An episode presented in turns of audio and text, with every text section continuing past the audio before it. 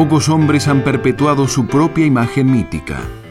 Pocos conocieron con creces las victorias de su gesta. Un puñado nada más escapó a la desesperante sensación de haber arado en el mar. Solo algunos han logrado convivir airosos con las críticas certeras e incluso los atentados como él. Fidel Castro, presidente del Consejo de Estado de Cuba, comandante de la Revolución de 1959, guerrillero, jefe de gobierno, mito, el hombre.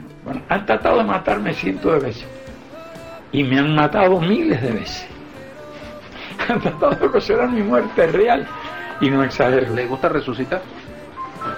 Bueno, no sé, es que uno resucita, ¿verdad? Marchemos a la casa de los milicianos, formemos los batallones y pongámonos a salirle al frente al enemigo con el himno nacional, con la estrofa del himno patriótico, con el grito de al combate. Amo esta isla y hoy, hoy, hoy, hoy soy el Caribe. Fidel Alejandro Castro Ruz nació el 13 de agosto de 1926 en Virán, antigua provincia del oriente de Cuba. No me. En 1945 ingresó a la Universidad de La Habana, donde se graduó como abogado de profesión. Lo que aquí diga no será compartido por todos, pero diré lo que pienso y lo haré con respeto. El actual orden económico mundial constituye un sistema de saqueo y explotación como no ha existido jamás en la historia. Preguntado a mi sombra a ver cómo ando para reírme mientras el llanto con voz de templo Ya en 1952 se intuye su vocación profunda de liberación y cambio. Al poco tiempo del golpe que ungió a Batista como presidente, distribuye un documento hecho en mimeógrafo que se tituló Revolución, no zarpazo.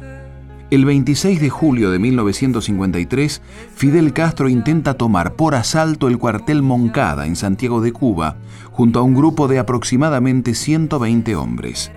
La derrota es aplastante. Muchos combatientes son asesinados y otros arrestados, entre ellos Fidel y su hermano Raúl. Es sentenciado a 15 años de prisión, pero sale en libertad 22 meses después gracias a una amnistía. Durante su exilio en México, conoce a Ernesto Che Guevara. El 2 de diciembre de 1956, regresa a Cuba al mando de 81 expedicionarios en el yate Granma. Lo esperaban casi dos años de cruentos combates contra el ejército de Fulgencio Batista. Poco a poco, los ojos del mundo se posaron en aquel puñado de muchachos entreverados en la selvática Sierra Maestra. Este joven estudiante decidió cortar con los golpes de Estado militar y siguió por el principio que había establecido su maestro de ideas de sueño, que es Martín. El escritor chileno Volodia Teitelbaum. Allí él supo que estaba destinado a la libertad y lo hizo. Yo creo que no hay un hombre en América Latina, no sé si en otro continente, que haya realizado una obra por sí mismo tan completa. Primero, concebir la lucha por la libertad siendo estudiante, lanzarse al asalto del cuartel Moncada, que es una aventura loca como pretender, no sé, conquistar el cielo o destruir de un golpe la dictadura. Allí mueren muchos compañeros y él mismo es apresado en la isla de Pinos y allí en el juicio que le siguen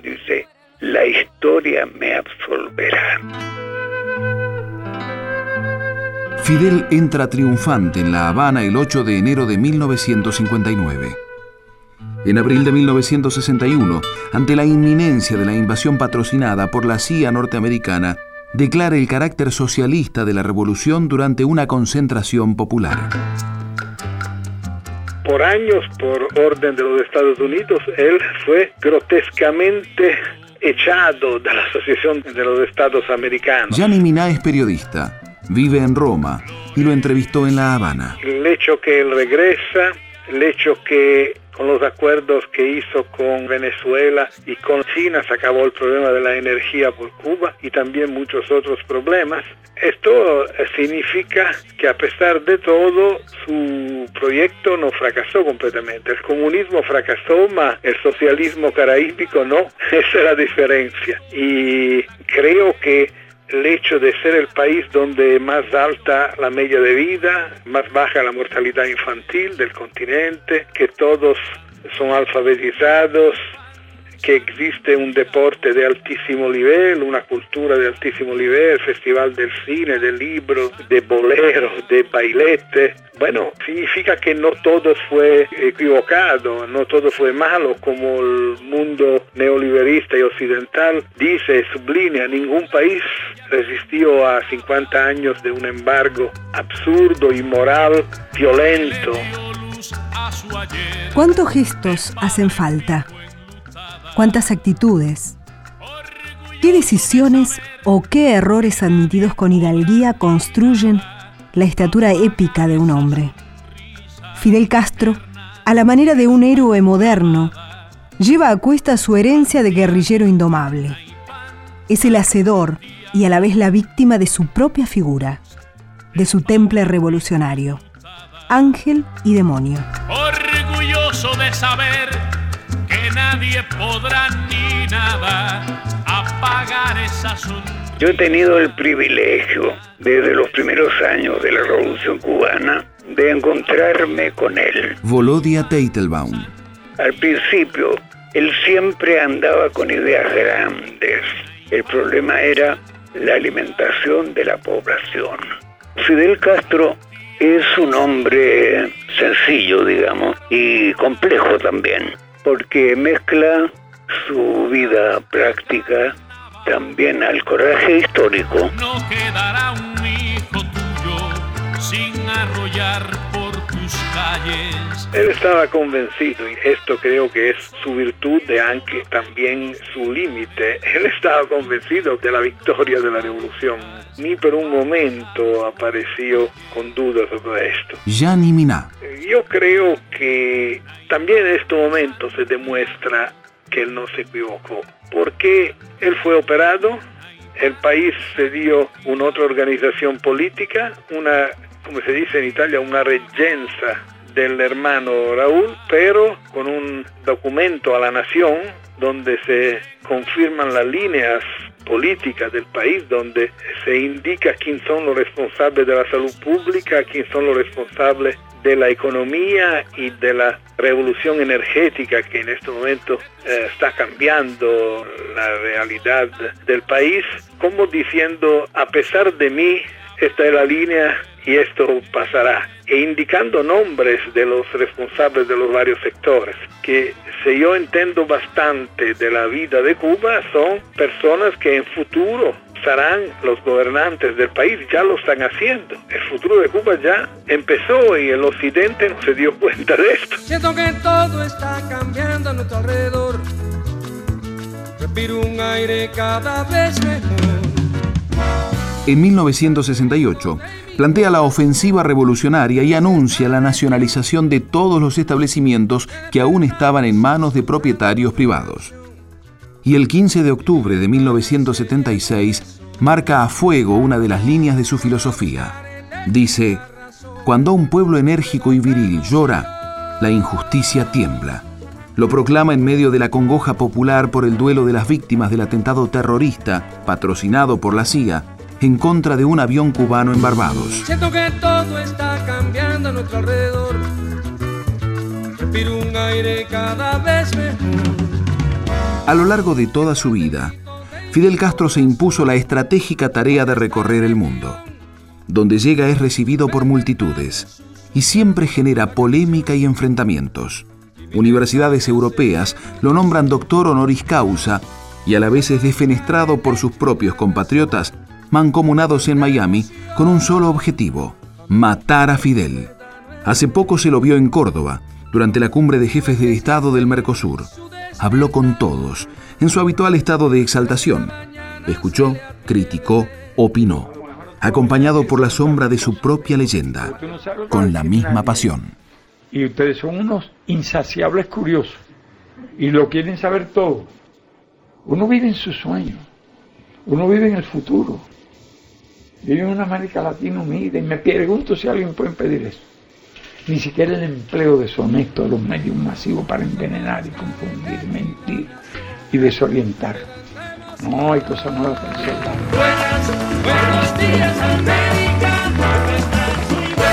Querido Fidel, junto al monumento de José Martí, héroe nacional y autor intelectual del asalto al cuartel Moncada, donde nos hemos reunido durante más de medio siglo en momentos de extraordinario dolor o por honrar a nuestros mártires, proclamar nuestros ideales, reverenciar nuestros símbolos y consultar al pueblo trascendentales decisiones, precisamente aquí, donde conmemoramos nuestras victorias, te decimos, junto a nuestro abnegado, combativo y heroico pueblo, hasta la victoria, siempre.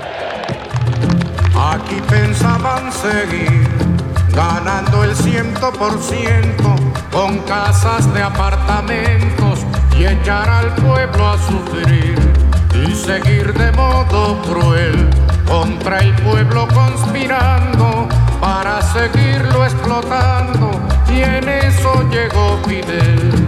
Y se acabó la diversión, llegó el comandante y mandó a parar.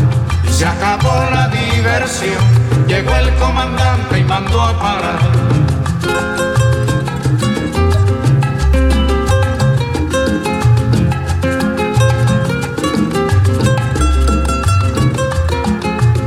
Aquí pensaban seguir, tragando y tragando tierra, sin sospechar que en la sierra se alumbraba el porvenir. Y seguir de modo cruel costumbre del delito, hacer de Cuba un garito, y en eso llegó Fidel. Y se acabó la diversión, llegó el comandante y mandó a parar. Y se acabó la diversión, llegó el comandante y mandó a parar.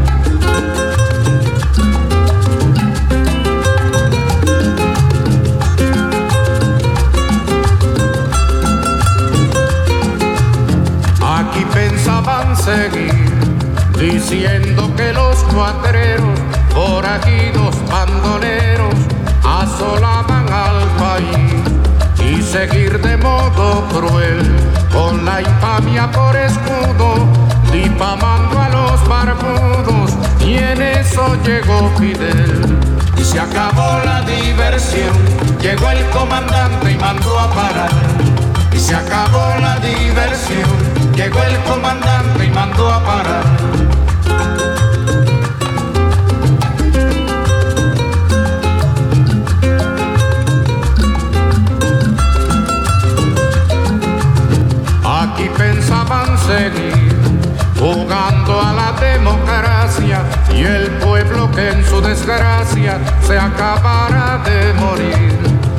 seguir de modo cruel sin cuidarse ni la forma con el robo como norma y en eso llegó Fidel y se acabó la diversión llegó el comandante y mandó a parar y se acabó la diversión llegó el comandante y mandó a parar Contenidos y memoria histórica. Radio Nacional.